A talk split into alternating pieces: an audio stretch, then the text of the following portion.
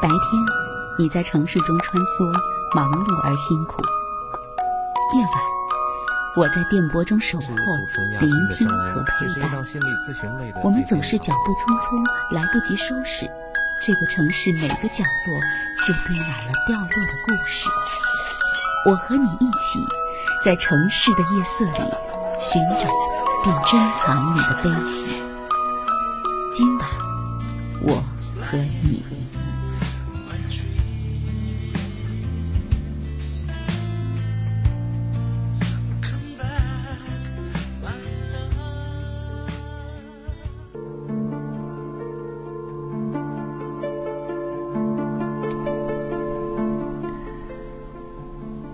晚上好！调频一百点六中波幺幺二五，武汉经济广播。每天晚上的二十二点到二十三点，此时此刻，您正在忙些什么呢？还是已经闲散下来了？夜色里，每一个人都在收拾自己的心事，包括白天的忙碌。在这一刻，您是否收听到？今晚我和你节目是否听到主持人亚欣的声音呢？每天我们都在忙碌着，忙碌着自己的生活、自己的工作、自己的学业、自己的很多的事情，遍布在婚姻、伴侣、亲子、职场方面的事情，总是像水草一般，将我们本来很自由的这颗心会捆绑住。我们聪明的大脑总是不停的旋转，要去解决太多的事情，似乎一刻都不得清闲。夜色里是否已经有停下来的这一时刻？把这样的时刻交给一本书、一档节目，还是几位朋友呢？有时候心事会给那些能够懂你的人听一听。有很多时候，心事大部分就像潮水，来来去去，涨潮之后又退潮，只有自己知道，里面有多少回这样的曲折，这样的反复。今晚我和你节目，不管是在婚姻、伴侣、亲子、职场上，遇到什么样的心事，要怎样的整理陪伴，在今晚我和你节目当中，主持人亚欣，心理咨询师亚欣在这里可以陪伴大家。年初了，我们的二零一五年已经过去，二零一六年已经在您不管是什么样的心境下都来到了我们的身边。我们期待着生活会有所改变吗？我们会期待内在会发生真正的改变吗？如果大家愿意的话，啊，可以加入我们今晚我和你心灵成长团队当中来。呃，想在婚姻里面找到一条生机勃勃的路，在伴侣关系里能够把亲密关系经营得更加的温馨，在亲子关系里能够让父母和孩子之间彼此独立又更好的去成长，同时彼此更好的去帮扶。还有在职场，如果想要处理各种复杂的关系，我们内在强大的那种力量该如何才能出得来？那么，在我们的心灵成长团队，我们一起来体验，一起来往前走，这是一辈子的团队。呃，大家记住，新的一年当中，新的一期的心灵成长团队，我们马上就要集结。大家记住，把您的姓名发送到我的手机上，我们可以一辈子，我也在其中啊，然后跟大家一起来体验关于婚姻、伴侣、亲子、职场这一块的心理学的非常棒的一条路径。甚至是心灵学的一场路径，我们往里面多走一走，走到一定程度，我们真的走稳了，就会发现风景是不一样的。呃，我们的关系会得到很好的改善，特别是我们内在是自由的，外在虽然一切可能，呃，丈夫还是那个丈夫，孩子还是那个孩子，妻子还是那个妻子，但是你的生活已经发生了真正的转变，因为来自于您的改变。大家记住，把您的姓名发送到我的手机上，幺八九八六零零四四零六。之前因为种种原因没有加入进来的朋友，大家记住，这一次如果不错过的话，欢迎您加入进来，幺八九八六零零四四零六，发短信到我的手机上。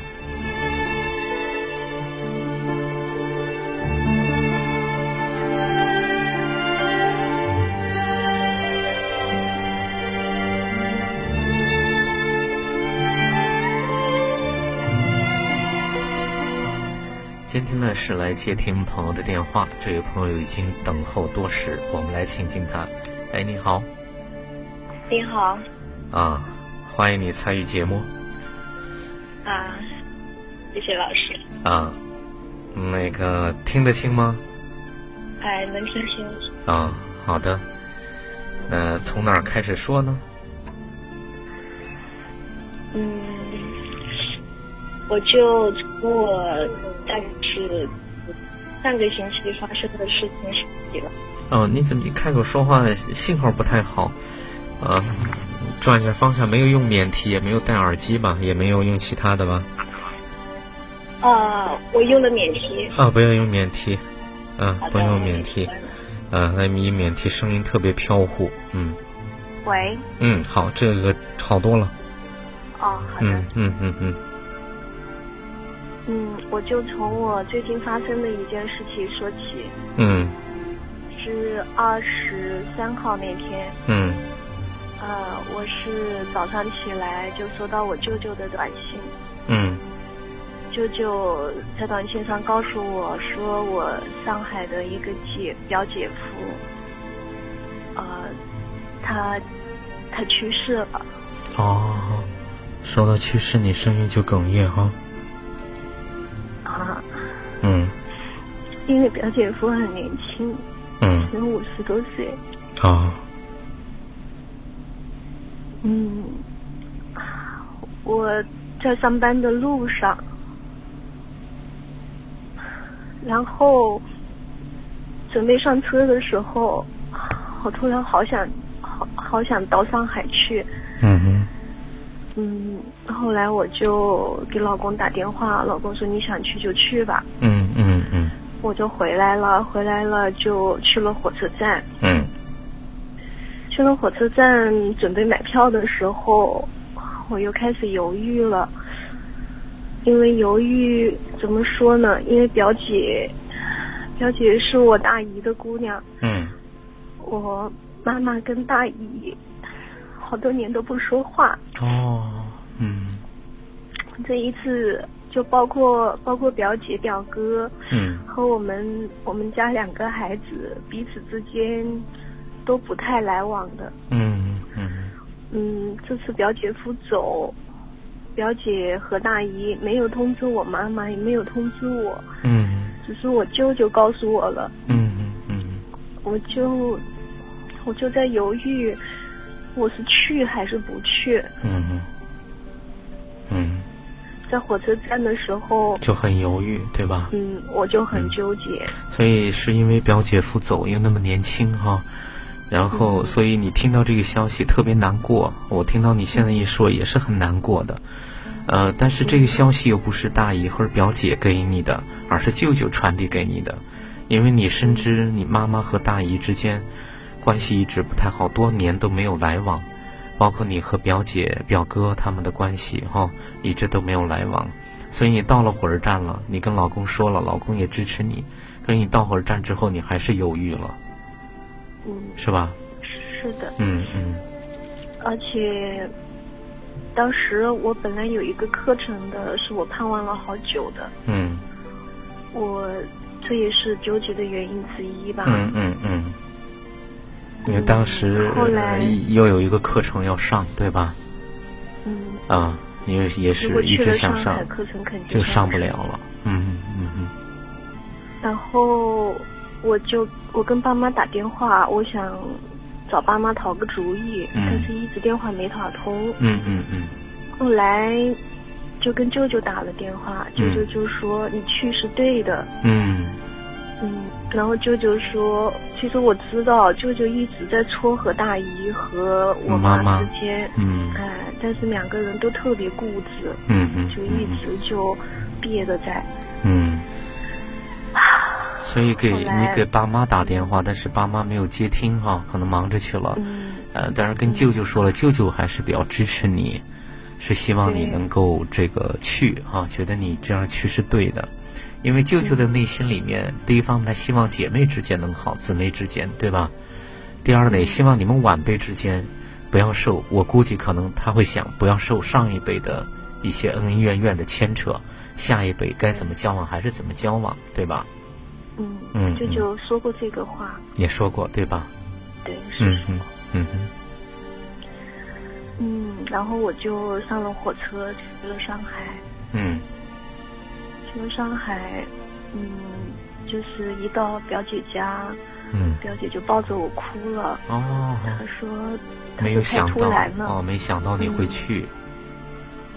嗯。嗯。我在去之前和表哥有联系的。哦哦哦。啊，他好像表哥应该跟他说了。哦。然后你去呢，是你跟表哥说了，对吧？嗯，你去了之后呢，就跟表哥说了，啊，对吧？觉得表姐肯定特别忙，也特别难过，就跟表哥说了这个事儿，我要去。嗯嗯嗯嗯。嗯。然后你到了上海去了之后呢，表姐就抱着你痛哭。嗯。啊，你那时候什么感受呢？我当时。其实，在火车上的时候，我就觉得表姐夫走的这么突然，表姐肯定会难受。嗯嗯。然后是我大表姐的姑娘在地铁站接的我。嗯。第一句话就是说：“我说表姐哭了没有？我说要是哭出来，心里可能会好过一点。”嗯嗯。然后我大表姐的姑娘就没有跟我讲这个事儿。然后进去以后，表姐抱着我，她就哭了。嗯嗯。我当时就跟她说：“我说。”出来会舒服一点。其实我自己也不知道，在这种场合下说这个话合不合适。嗯嗯。嗯，反正他哭了以后，我的感受，我没有跟着他哭，我自己还一直在纳闷，因为我平时上课的时候，我平时上课的时候谁哭我就会跟着哭，哭的比别人更厉害。我也不知道为什么表姐哭我没有哭。嗯我只是拍着她的背。嗯嗯。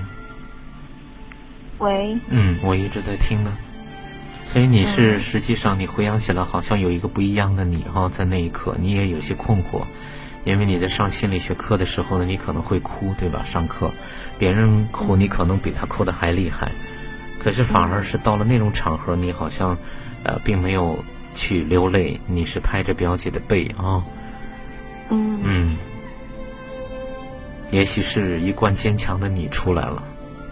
要给表姐去一些支撑，因为可能最苦的，呃，最痛的可能是她，所以当时这个表姐就抱着你哭了啊。嗯。嗯，后来呢？嗯，后来表哥就跟我讲，就是说，嗯，大姨跟爹在房间里面，我就去了大姨跟你爹的房间。嗯，然后大姨当时看见我，她本来是坐在被子里面的。嗯，看见我，她就把被子一掀，她就坐起来了。嗯嗯，说我能感受到，就是我去了以后，大姨其实应该还是挺高兴的。嗯嗯嗯，嗯嗯，然后就和大姨说了一下姐夫的情况。嗯嗯，所以进了去见了大姨之后，就是跟妈妈关系一直不好的大姨哦。但是大姨本来是睡在床上，一看你上，马上坐起来了。其实她还是蛮开心的，见到你。是这种感受。嗯。大姨身体也一直不好。哦。然后我就让她还是坐回去了。嗯嗯。回去了聊了一下。嗯。嗯，叹这么大口气哈，嗯。嗯。后来到第二天的时候，因为第一天没见到大表姐，第二第二天大表姐就是看到我来了，第二天来了，大表姐抱着我哭。嗯嗯。我从小跟大表姐亲一些。哦。嗯，然后大表姐抱着我哭的时候，我也没有哭，我只是抱着她。嗯嗯。就不停的说姐姐姐姐。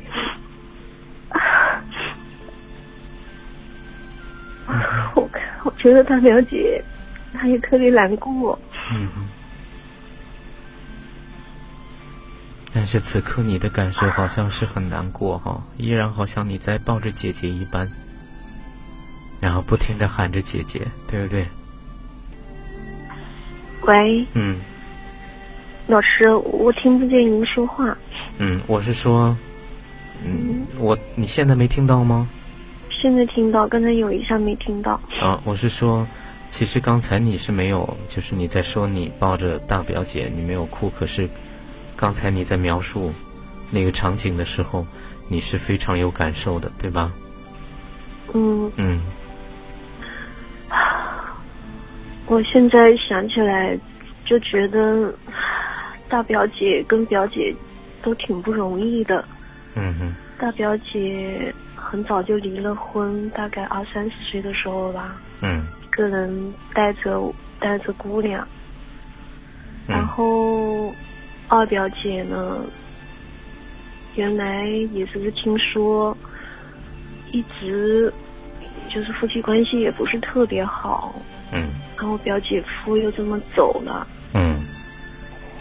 嗯，然后我就想着，爸爸妈妈、大姨爹，还有外公外婆，好像也是一直吵吵闹闹。过来的。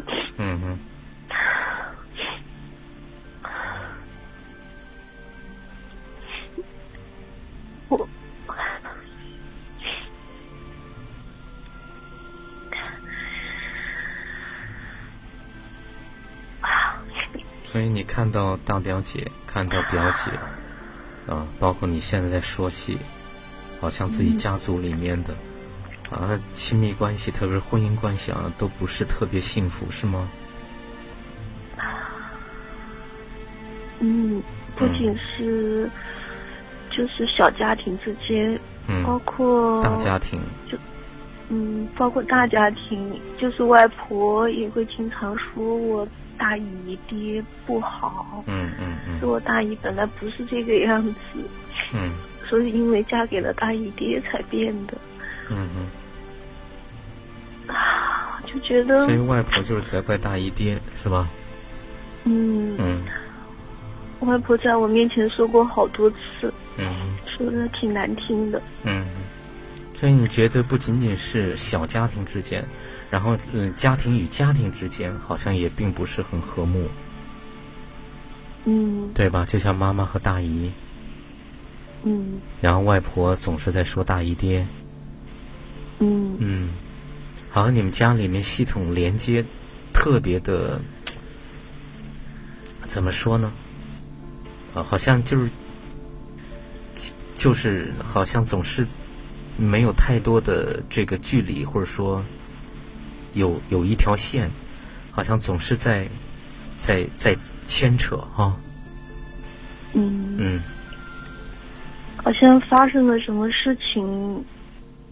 就是，就是吵吵闹闹的，你争我夺的，嗯嗯，就没有说是坐下来心平气和的谈，总是吵，嗯嗯嗯，嗯，嗯然后大姨一直挺强势，嗯，跟邻居之间也会。也会吵，然后为了房子的事情、地皮的事情，还打过好几架。嗯嗯嗯我就觉得好像，好像我从小生活，我现在想起，好像我从小生活的环境里面，就是一直在吵，一直在吵。嗯嗯。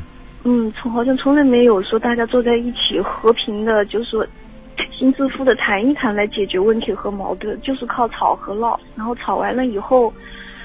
彼此之间就你不理我仇恨，嗯嗯嗯嗯嗯，所以你印象当中现在回想起来，好像家族之间任何事情都好像没有说发生了，然后心平气和的坐下来聊一聊，对吧？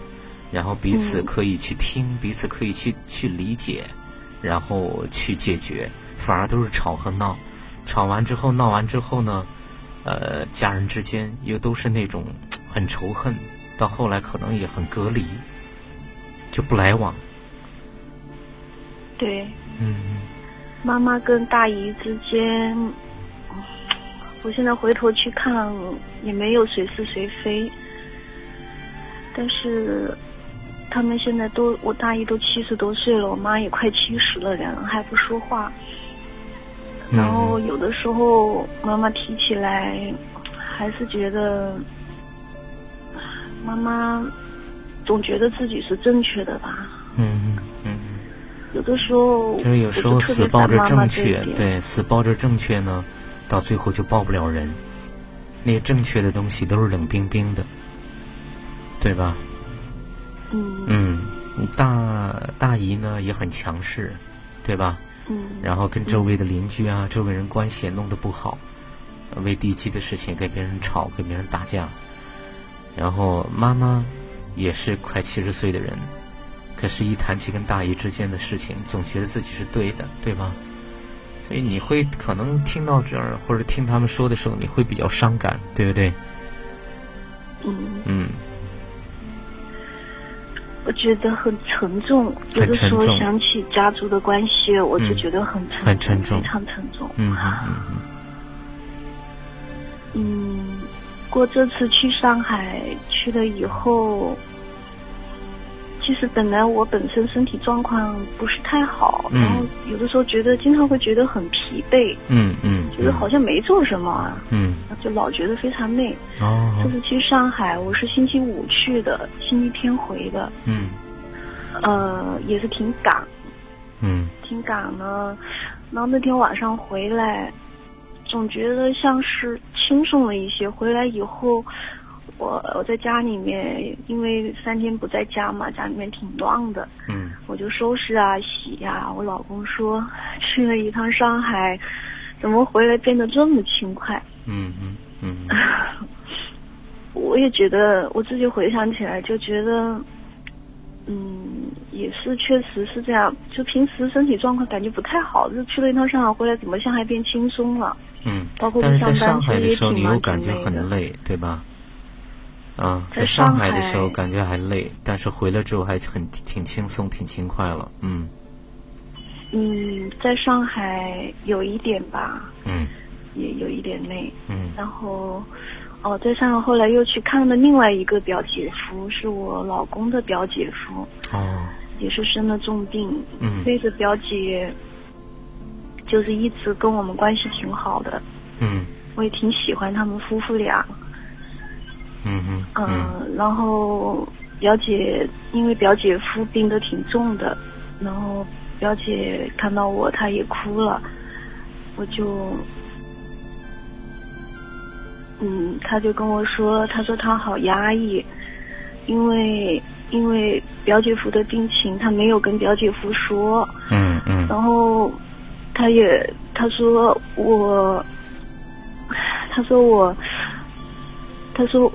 我笑不出来，可是对着他我还要笑，我只能晚上躲在被子里一个人偷偷的哭。啊，我就觉得他承受了好多。嗯。可是当时他哭的时候，我也哭不出来，我就给他找纸巾。嗯，我就抱着他，然后后来回来过程中。我就觉得人生真的很无常，嗯，好脆弱，觉得生命很脆弱，嗯嗯嗯，因为这两个事情，嗯，是连着发生的。我是在去去看我的表姐夫的时候，是是我老公打电话来说他的表姐夫也住院了，嗯，叫你要是有时间可以去看看，对吗？所以你去看了之后，其实两个表姐都不容易哈。嗯。呃，然后都是重病，然后一个已经离世，一个呢还在重病阶段，而且表姐，呃，老公的表姐又没有告诉表姐夫的病情，每天都是呃强作欢笑，但实际上夜深人静的时候一个人哭，对吧？嗯。都是他一个人在承受，嗯。所以你会发现，说其实人生真的好多没有办法控制的事情，比如说疾病，比如说生老病死，会觉得人活着其实是很多时候都是挺脆弱的。嗯，是很脆弱。现在什么感受呢？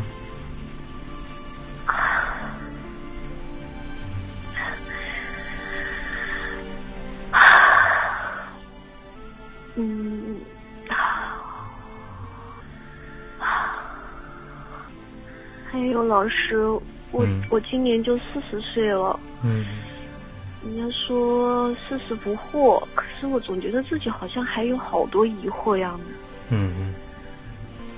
所以面对很多东西，你会发现其实自己并没有到不惑的这种境界。虽然生理年龄到了，但是好像对世事的那种领悟，或者说透彻的去看到，好像还没有到达那一步，对吧？嗯嗯，没有没有到达捕获的境界，感觉好像差好远。嗯嗯。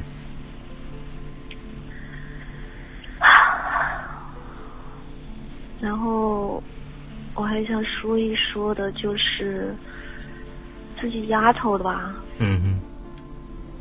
丫头就是每天学习都会学到好晚。嗯。嗯，他今年读初一。嗯。读初一呢，每天晚上作业会写到十一点，十一点多。嗯。甚至十二点。嗯。每晚十点，武汉经济广播，请在这里安坐，脱下一身繁重的奔波。今晚我和你，给你我最专业的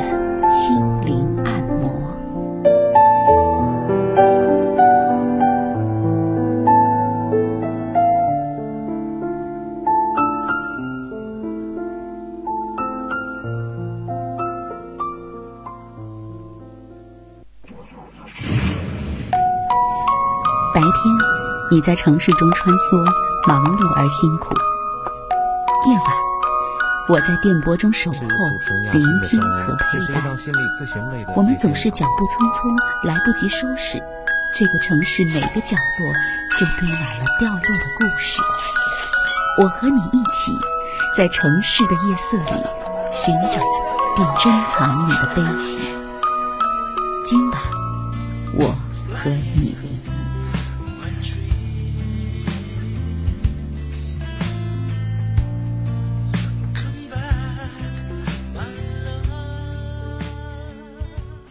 现在想到那个老师，觉得挺温暖的。嗯嗯。那个老师个子不高。嗯。那个时候感觉头发好像就已经白了。嗯嗯。每天都送我，因为他担心我的安全。我回家要经过经过那个河川，就是赣江的支流，它是用一条一条的船搭起来的。嗯。那个叫浮桥，木板跟木板下面就是水了。嗯嗯嗯，他每次都要把你，每次都要把你送过浮桥。嗯。嗯，看着你哈，嗯。嗯，他把我送过去，然后他自己再回家。嗯。啊所以回想起自己哈，再想起自己的孩子。我的学，我的学生时代，一直其实我的学业一直挺不顺畅的。嗯。嗯。上初中的时候留了一级，然后，然后校长是这样说的，因为校长跟我爸是熟人嘛，他就说我有读好书的资质，没有读好书的行动。嗯。嗯，上高中了呢，就看小说，然后玩。高中高一过去了以后，高二、高三想学习呢，就一直处于一种很焦虑的状态，就感觉自己跟不上。嗯嗯。然后，高考的成绩也不怎么样。嗯。后来，也是就是舅舅帮忙。然后才上的自费的大学。嗯。我就我就觉得自己，我就很怕自己这种状态，就是丫头也会跟我一样。嗯嗯。所以回想自己的读书路，好像对不是很顺畅，对吧？嗯。然后呢，也担心自己的路呢，到时候又被姑娘复制了。而且现在呢，他在学习上呈现的状态，好像有很多地方跟你很像。嗯。对吧？对。嗯。嗯。所以看到这个东西，你的感受是什么呢？是焦虑还是担心还是焦虑？嗯，担心都有哈。还有自责，嗯，哦。丫头，丫头成绩忽上忽下的。嗯。嗯，他就是这一回考的挺好的，是二中，期中考试是二中的第一名。哦，然后因为他的这个成绩呢，我也舒了一口气。嗯。但是他这种学习的状态，又也很让我担心。嗯，时好时坏是吧？每天学那么晚。嗯。啊。时好时坏，这次考试又是二中的第一名。对。啊。就是高又高的天上啊，然后再一考又下来了，嗯。嗯，估计这回月考至少下了好几十名，没有排名。我估计是年级可能到五六七八十名去了吧。嗯嗯。这也不错了呀，在二中。嗯，其实好像就是说 也是不错，嗯，还是担心他的学习状况。嗯嗯。担心他的身体，他才十三岁不到嘛，每天晚上熬那么晚。嗯。第二天早上七点钟就要起来，嗯，就睡眠时间是远远不够的。嗯嗯。所以一方面又担心他的学习，他的成绩其实是不错的，虽然会有一些起伏，但是始终还是在好学生的行列。但是你还是会担心他，同时又担心他每天都那么晚，然后又担心他的身体。嗯。嗯。而且在我的理念里面，一直觉得好习惯才能够持续有好的成绩。嗯嗯。他像现在，相当于就是已经把自己的力量用到了极致，都拼进去了。哦。哎，我担心以后还有漫长的五年多。嗯。如果身体垮了的话，那以后很难支撑的。嗯嗯。那我觉得，特别是越往后吧，拼的越是身体。其实智力的话，我觉得应该都差不多。嗯嗯，拼的是身体和好的持续性的习惯，我觉得这是更重要的。嗯嗯。所以想到这个，就越发觉得这种状态很糟糕。嗯嗯。所以你是发现十三岁的女儿在学习的状态里面拿出了自己的似乎是最好的状态了，就是特别身体上啊，精力上。啊！但是想想她有五年多这个漫长的时间，你又担心她的身体，以及考虑的是她的学习习惯可以持续的为她，啊，可以真的提供省力一点的，这这个这个学习的习惯，他好像还没有养成，对吧？嗯。嗯。没有养成。嗯。然后从我自身来说吧。我也在尽量的，就是让自己养成好习惯。我也并不是一个有好习惯的人。嗯。我希望自己能够成为孩子的榜样。嗯。然后这段时间，我就自己感觉表现的也还可以。嗯嗯。然后有的时候我会跟丫头说：“我说从今天起我要怎么怎么怎么样。”嗯。然后丫头就说：“他爸爸呢？”嗯。我当时就不做声了，因为我知道我是没有办法改变他爸爸的。嗯哼。他爸爸工作也挺忙挺累。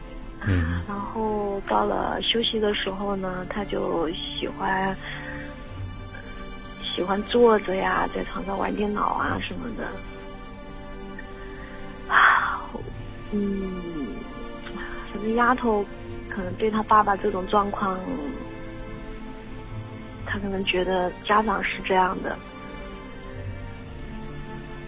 嗯就哎呀，我不知道怎么说，反正我对我对老公的这种状态，曾经我是非常非常的恼火的。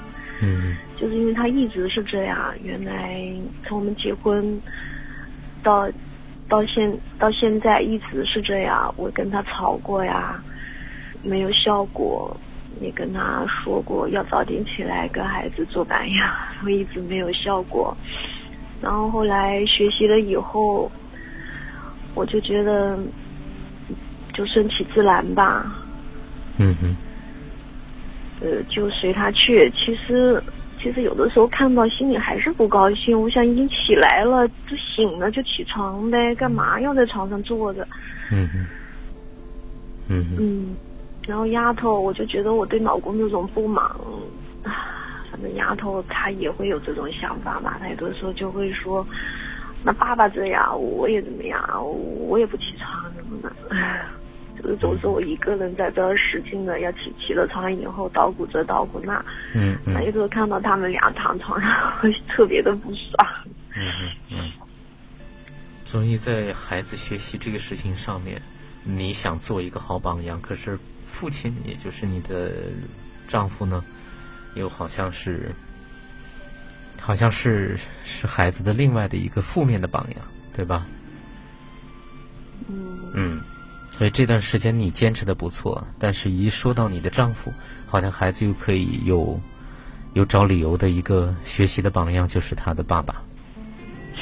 嗯我有一回就是抽空就带丫头去江边玩了一下，我就看到别人一家三口早上起来在这跑步，嗯我就好羡慕啊。嗯嗯嗯嗯 就是我向往的生活，就是大家一起起床，然后一起过早，或者一起出去散散步、跑跑步，都挺好的。嗯可是我我就一直在在想要老公跟我一起这样，可是说了好多回吧，结婚那么多年，说了好多回，可是一直做不到。嗯嗯嗯，有的时候我就觉得自己是个特别没有魅力的人。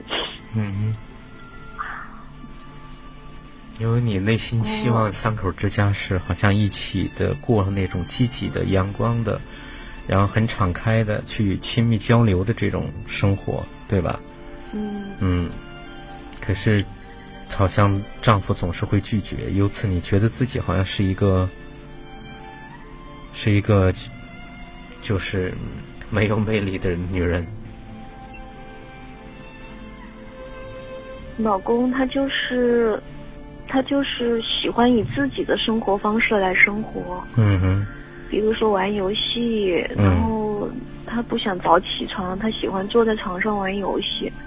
嗯嗯，而我又喜欢到，就是只要你自然醒了，如果没有醒，我觉得你想睡懒觉能睡着，在床上睡多长时间，我也我也觉得无所谓，因为人确实是本能嘛，想要睡就睡呗。嗯嗯可是既然醒了，我就特别不看不惯别人，就是醒了还坐在床上玩。嗯我觉得该过早就过早，该起床就起床。嗯我希望有规律的生活。嗯嗯嗯可是，可是我，我根本改变不了他，嗯 他也一直是一意孤行嘛。就像他起的网名就叫一意孤行，还是叫什么？嗯我没有办法改变他。我也知道，一个人除非他自己想改变，别人是使不上劲的。我也使了那么多年的劲，嗯也是确实没有效果。嗯嗯嗯嗯嗯，我想要的那种生活呢，就只是我想要，就一直没有得到样的。嗯嗯，呃，你会发现说，其实你努力了那么多年，想改变自己的老公，可是，呃，基本上是没有成效的，对吧？对，嗯。所以那种想要的生活，始终都只是心里的一个愿望而已。嗯，嗯，都没有实现过、拥有过，对吧？没有实现。嗯我我的好我的美好愿景就是早上一家三口一起起床，嗯然后去跑跑步，然后一起过早，然后各自各自各自做各自的事情，你想玩游戏、想看书、做作业都可以。可是，啊，好像总是不行。嗯嗯，偶尔好像有一天两天是这样的嘛，偶尔而已。我想那么多年，也就是个偶尔。嗯嗯。所以从节目一开始到现在啊，你其实说到了三个方面的东西。第一个呢，是因为表姐夫的离世，然后你看到了这个家族，呃，家族成员之间。以及生命的无常，然后你会发现，好像家族之间都没有办法很好的去有事就沟通，始终好像处在很仇隔、很仇恨隔离的状态。第二，孩子的学习忽高忽低，也让你特别的担心焦虑，对吧？还有自责。那另外一方面是在你们的家庭生活里面。好像你一直想要的生活都始终都没有出现，最多也就是偶尔，对吧？嗯。嗯嗯。听我说完你就又叹气了啊。嗯。还有，我觉得自己能量状态像是特别不稳定，我自己也不稳定。嗯。有的时候。好像就把事情想得过于简单或者过于乐观，有的时候呢又特别的担心焦虑，就是可能有些事情，而且总好像总在焦虑未来。比如说，丫头其实现在成绩还可以，虽然说是熬夜熬到很晚，我也跟同事谈过这个事儿，同事就说你注意营养。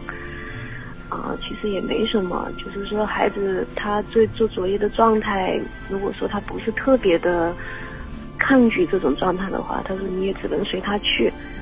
我就想，我说是不是，反正现在成绩还可以，然后丫头也不是说时时表现出来特别叛逆呀，或者说是特别厌烦啊什么的，嗯，就这样过吧。但是有的时候又觉得。这孩子长期这样下去啊，这身体熬垮了怎么办呢？就开始担心。嗯。嗯，好像老在担心啊，担心这担心那。嗯。嗯。嗯。嗯。嗯。所以，关于孩子这一块的东西呢，你始终发现自己总是在焦虑，对吧？总在担心。嗯。所以，你谈到三个方面的东西。喂。嗯。而你谈到三个方面的东西啊，嗯，但是三个方面东西里面，其实都是在亲密关系当中的你。第一个是在家族的状态里面的你，第二是在亲子关系里面的你，第三个是在你们夫妻关系里面的你。嗯，呃，第一个家族关系里面的你呢，我倒真的挺欣赏你去直接去连接他们。可能你爸妈，我不知道你爸妈知道你的行动之后是怎么跟你回馈的。喂，老师，我听不太清，断断续续的。我说刚才你说到的是三个方面的你，听得见吗？嗯，嗯，现在听得见。三个方面的你呢？一个是家族关系里面的你，第二是亲子关系里面的你。第三是夫妻关系里面的你，嗯，在家族关系里面当中，呃，我是非常喜欢你的这种行动，就是长辈之间的恩怨，嗯，暂时不用去领会，因为那是他们之间的事情。关于你和他们表姐、表哥，然后你能去连接，我觉得这个挺好。啊，虽然你总在疑惑自己好像没有眼泪，但是我觉得。这个没有关系，因为你的行动就在连接他们。第二个就是亲子关系里面对女儿的总是很担心。第三个对丈夫想要改变他，可是这些年一直做了这么多努力，孩子都十三四岁了，还是没有改变。内在的好像你渴望的那个三口之家的很很幸福、很温馨的状态，始终都没有真正的拥有过，对吧？其实都说到了这样的你。嗯嗯，什么感受呢？我听到你又在哭。我。嗯。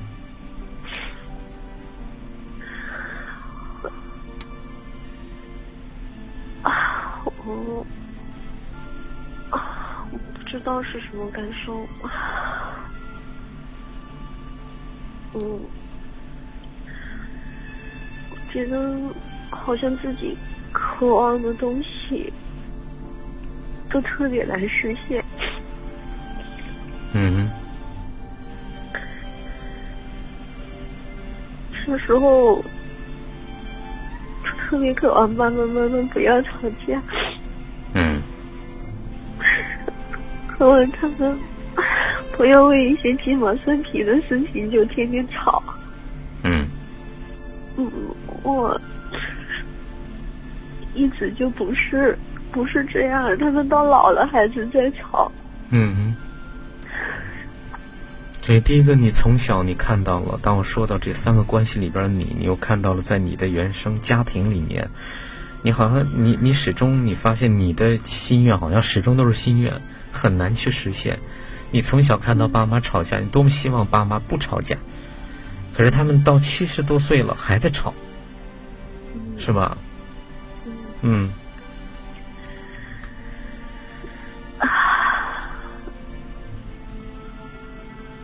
妈妈，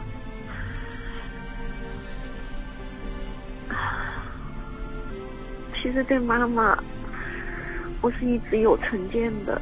嗯。包括这次去上海，电话没打通，后来已经上了火车了。我妈因为没带手机，她就给我回了电话，我就把大概的跟她说了一下，我说我已经在火车上了。嗯。然后妈妈就说：“她说我姐夫，我姐夫叫凤光，她说凤光原来对我也不怎么样，你其实可以不去的。”嗯。我一听见他这个话，我就生气又难过。我觉得妈妈特别自我，嗯哼，这人都已经走了，我也已经在火车上了，你还要否定这个事情？嗯哼，我觉得我很想要妈妈的支持。嗯嗯，因为实际上你是你们原生家庭的一个代表一样的去了，对吧？嗯嗯，可是妈妈，你是希望得到妈妈的支持的，可是妈妈会觉得说，表姐夫曾经对她不好，呃，也就一般，干嘛要去呢？对吧？所以你对妈妈又又生气又伤心，呃，因为你是多么希望得到妈妈的支持的，可是她没有。然后 由此你判断妈妈其实是一个很自我的人。对，嗯，是，我是这样想的，我是觉得妈妈特别自我，嗯，什么事情都唯我独尊，嗯哼，嗯，我觉得妈妈。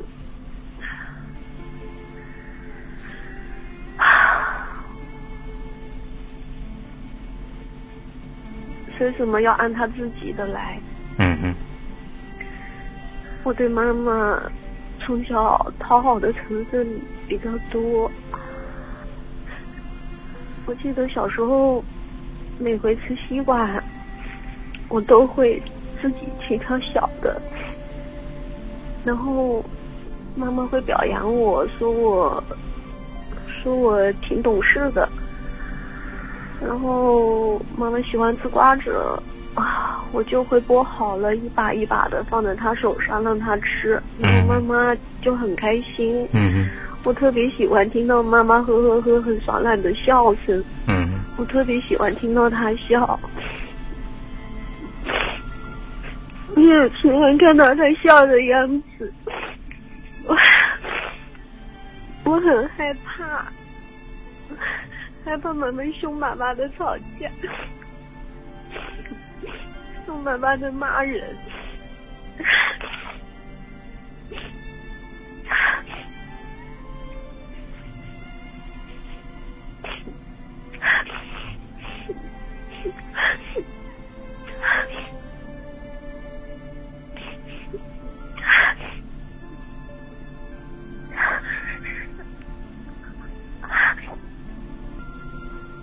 今天的谈话呢，你又说到跟妈妈的关系，哦，在你的原生家庭里面，呃，所以今天呢，其实你说到了你的原生家庭跟妈妈的关系，原生的家族，然后大姨和妈妈，你和表姐表姐夫，然后说到你的小家，你和孩子，亲子的关系，然后你和你的老公，呃，婚姻的关系。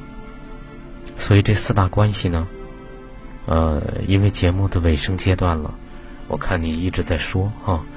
那我我给你提一些建议，第一就是，等放这期节目的时候呢，你多关注，然后多听一听，听什么呢？听这所有的四个关系里面呈现了怎样的你？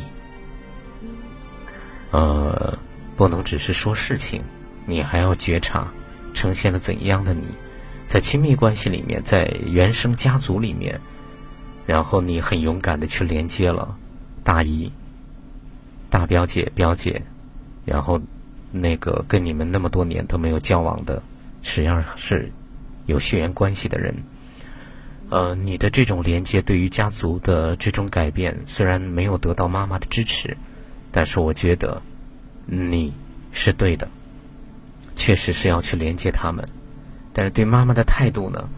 呃，这个不是一言两两句就能够说得清楚的啊，因为在原生原始家族里面，就像你说到的，肯定是发生过一些事情，而且每次发生事情的时候，你们家族之间的模式就是吵和闹、对抗，然后隔离、仇恨，对吧？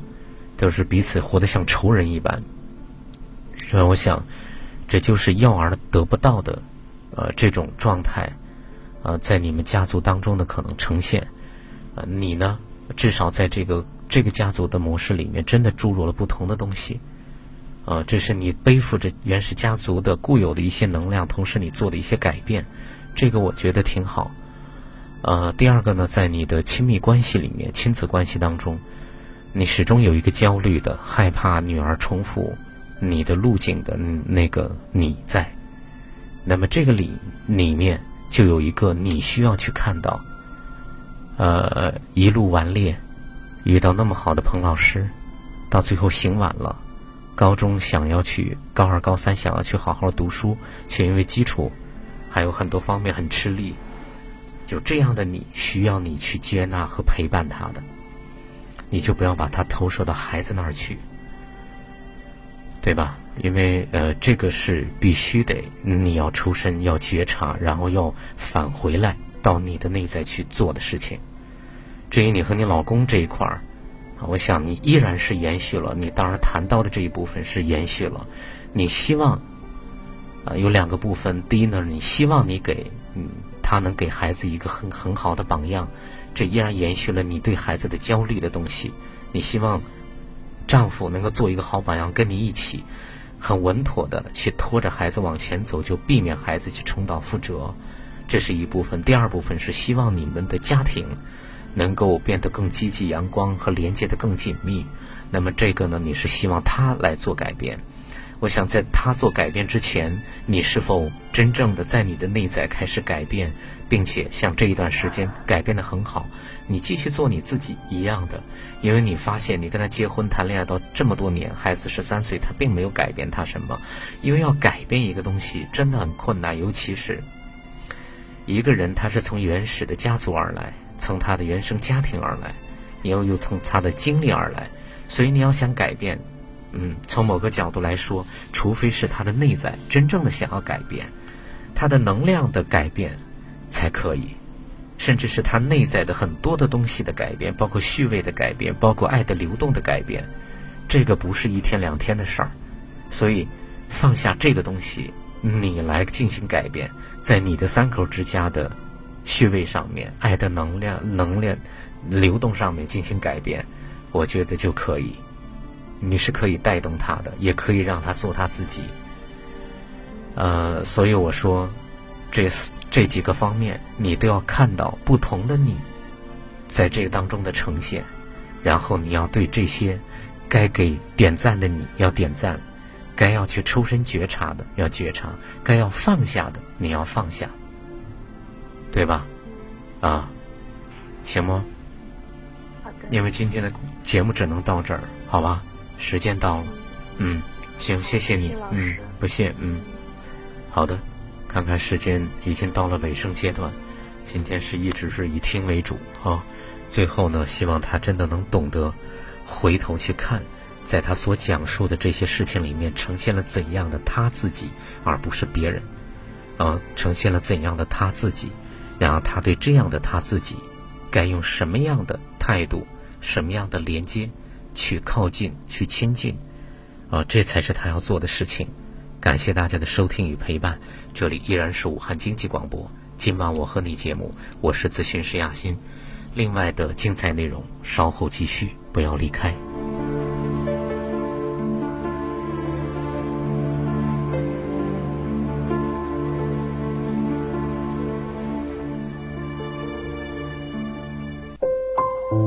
每晚十点，武汉经济广播，请在这里安坐，脱下一身繁重的奔波。今晚我和你，给你我最专。